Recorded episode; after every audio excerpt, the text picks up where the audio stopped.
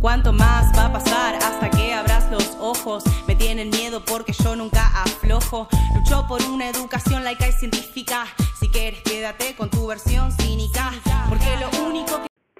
Hola, buenos días para todas las personas que nos están escuchando. Estamos en la columna de Educación Sexual Integral del programa Esta Boca es Mía. En esta oportunidad tenemos a dos invitadas de lujo. Estamos eh, en comunicación telefónica con Leo y Didi, que son parte del colectivo Acá estamos. Así que bueno, bienvenidos, ¿cómo están? Hola, buenas noches. Eh, hola, Dice, gracias siempre por ser una amiga que comparte esos espacios. Hola, Dice, ¿cómo estás? Gracias por invitarnos a esta entrevista. Bueno, bienvenidos entonces. En esta oportunidad quería que charláramos un ratito que se viene el 14 de julio, que es el Día Internacional de la Visibilidad No Binaria. Me gustaría que comenten eh, de qué se trata, qué tienen pensado y qué vamos a hacer o qué van a hacer acá también en, en Mendoza.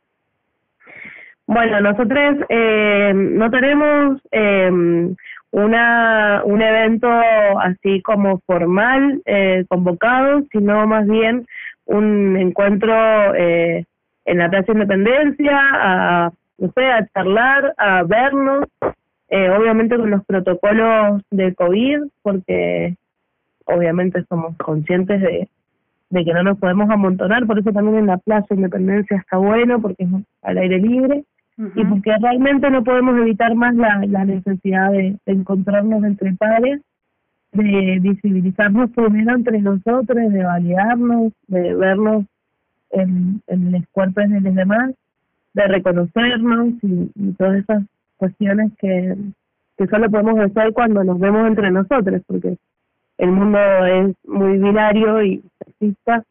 Eh, entonces, bueno, buscamos este momento de encuentro para, para también apañarnos.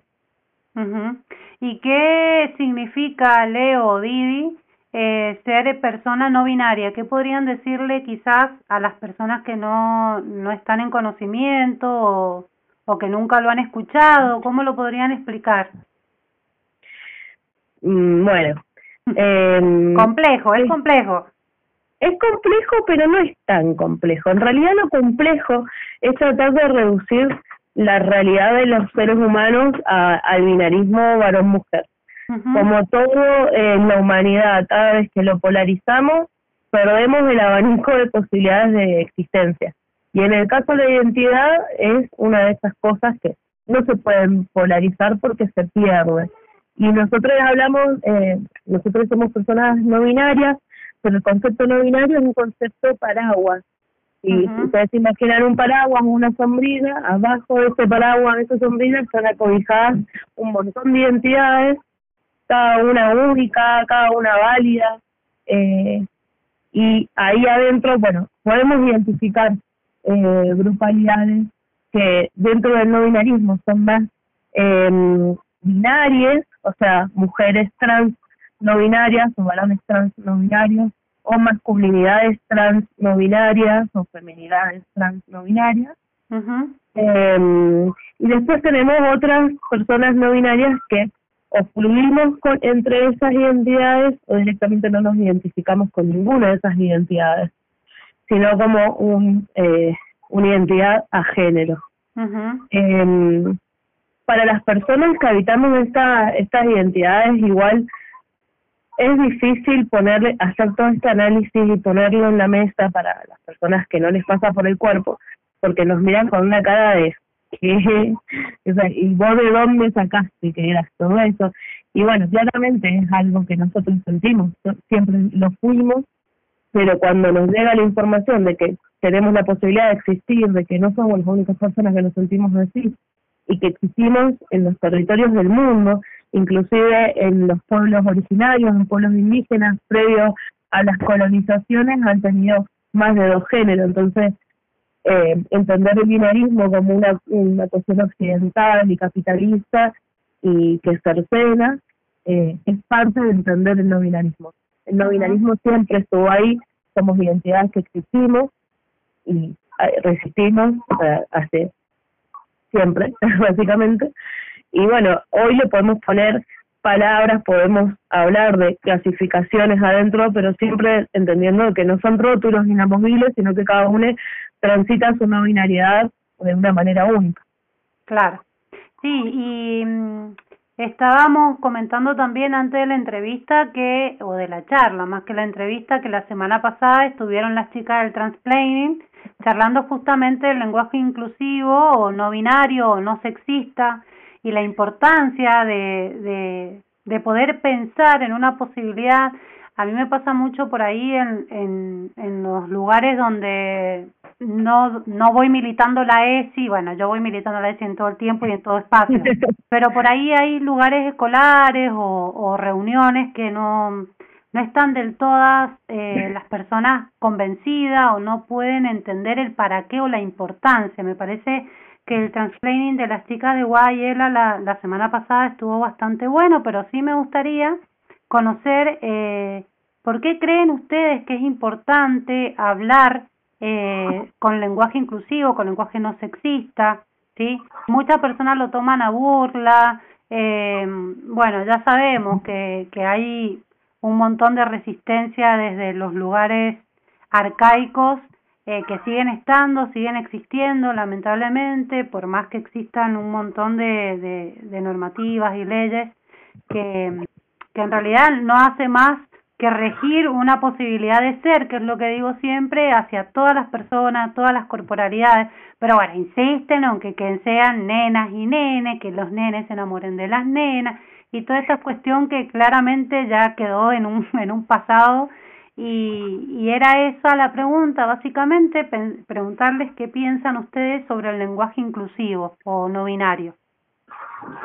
Mira, eh, con respecto al lenguaje inclusivo o no binario, eh, en lo que respecta a, a, a, nosotros, las personas no binarias, para nosotros es muy importante porque nos nombra, básicamente este espectro, este paraguas eh, no binario, eh, abarca un montón de identidades que no se sienten identificadas con, eh, con lo masculino o lo femenino en, a niveles pronombres.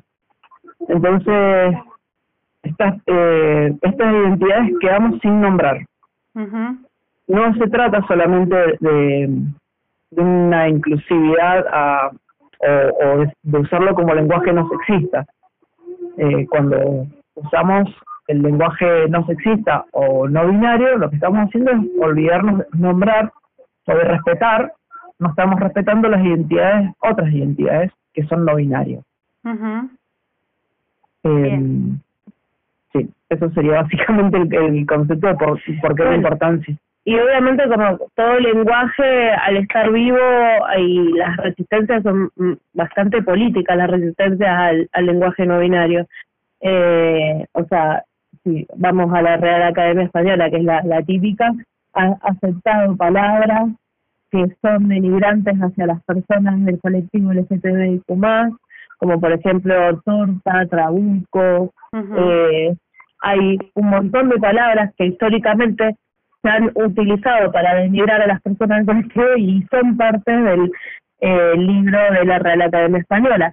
Ahora, el lenguaje no binario, cuando hablan de identidad, de género, en el 2021 ya estamos cuando hay un montón de personas no binarias famosas eh, y no famosas en todo el mundo, eh, seguir negándose a incluir el lenguaje no binario eh, es bastante retrogrado y se nota la orientación ideológica que, que tienen. Y esto es muy grave. Eh, hoy por hoy estamos viviendo ataques odiantes de personas trans en todo el mundo. Bueno, hace unos días eh, se a conocer el asesinato de Samuel, un pibe gay de, de España. Y hace más de 150 días que no aparece Tehuel, que lo último que fue que hizo fue ir a buscar laburo eh, un trans de Buenos Aires. Entonces, nada, acá mataron a Josefina Cruceño bajo un puente y la policía no la buscó. O, hay, hay Las vidas trans eh, literalmente no están importando. Entonces, nosotros necesitamos eh, compartir con las personas eh, que es muy importante no reproducir el odio. hacia las personas trans. Y en parte eh, ese odio se ve en esas burlas, ese odio se deja ver en, en, en lo cotidiano, en esas personas que, que nos denigran y que nos tratan de, de ignorantes eh, o de estúpidos y lo único que logran es dejarse ver el odio que, que promueven. Entonces, nada, por el otro lado, un mundo legal lleno de eh, reconocimientos, como por ejemplo la recientemente aprobada ley de cupo laboral trans. Entonces, y hace nueve años que tenemos la ley de identidad de género y seguimos enseñándole a las escuelas cómo aplicar la ley de identidad de género. Eh, seguimos aplicándole nosotros a, las, a los docentes, a, las directoras, cómo se aplica una ley nacional. Eh, bueno, muchas cosas. Eh, es muy difícil ponerle el cuerpo a tanto odio, pero bueno, también acá estamos. Eh, es un poco eh, esa red vincular que, que nos tenemos en el medio de tanta de tanta cosa fea. Claro, totalmente. Y con respecto a eso que acabas de nombrar, eh, tan importante, que es acá estamos, este colectivo de niñeces y adolescencias trans, no binarias y familias, eh, me gustaría también que, cuenten, ahora ha habido toda una revolución con esta eh, colecta que hubo con Santi Marateas y toda esta cuestión que sí, que era importante, que no era importante, que porque a una organización ya la demás no. Eh, lo importante es saber que, que hay organizaciones eh, de la sociedad civil, hay eh, gente que se reúne para justamente luchar por sus propios derechos y los derechos de niños, niñas, niñas y adolescentes. Así que me gustaría que también comenten un poquito de qué se trata el colectivo, para, para qué están, cuál es el objetivo principal y dónde pueden encontrarles. Bueno, básicamente eh, el colectivo Acá Estamos es una agrupación de personas eh, con identidades diversas, trans, eh, binarias y no binarias, que agrupa a los, a los niños, adolescentes y a su familia, eh, con el afán de, de, de compartir experiencias, eh, como dice Leo, reconocernos en, en, las corporalidades y experiencias de los, de otros. y, y además eh, de eso, poder juntos eh, activar las y las herramientas para o, o, o, las cuestiones que nos que nos permitan ir accediendo a derechos y, que ya tenemos y no se cumplen. Por ejemplo como eh, el cambio registral en en la escuela que se nombren las personas por el nombre elegido cosas que ya están escritas en una ley nacional pero sin embargo en en la práctica no se cumplen.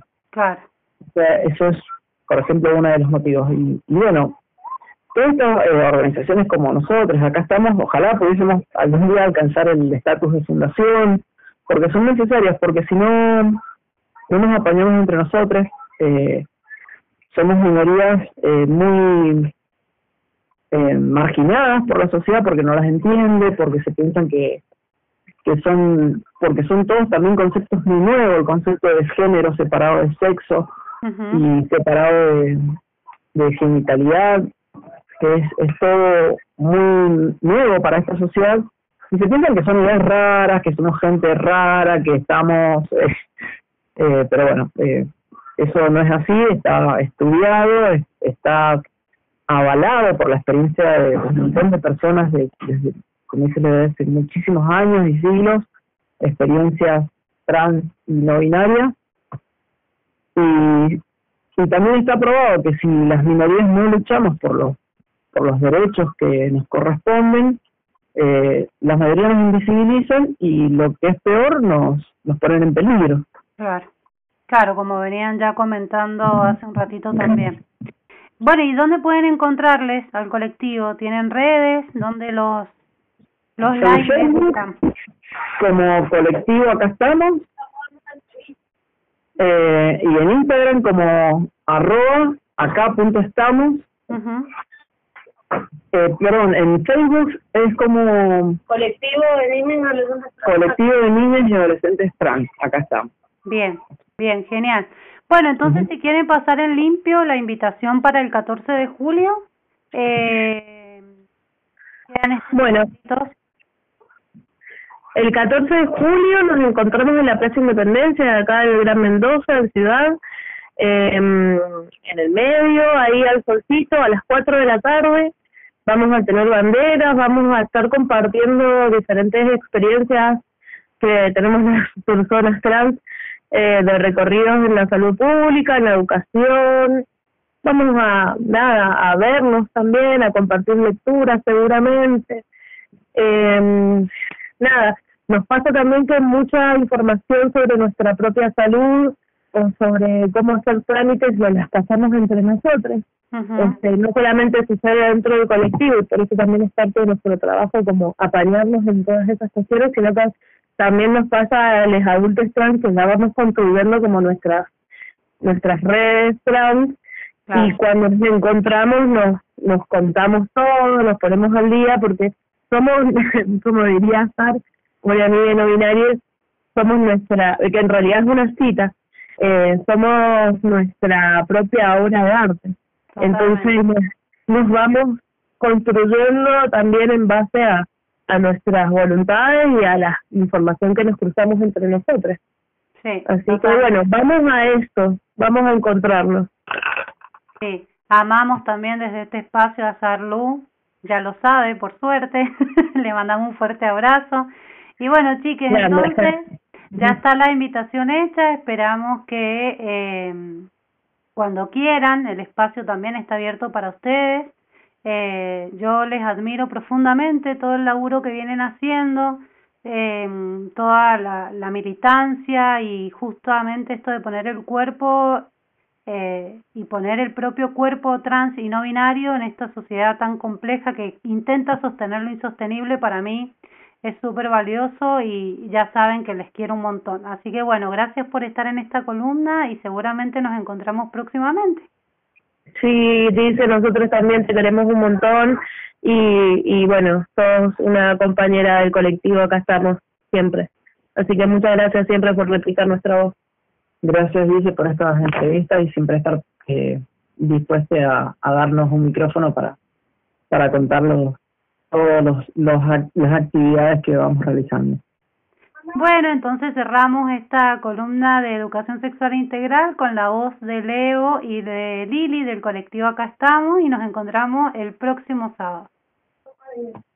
Voz es mi autopercepción, lo que genera en los niños tanta confusión. Haces de todo para proteger al embrión y no te importa si es producto de una violación. Eso se llama encubrir abusadores. Les recuerdo que se meten con menores. Con nuestra formación no te metas. Nuestras conquistas no son para que des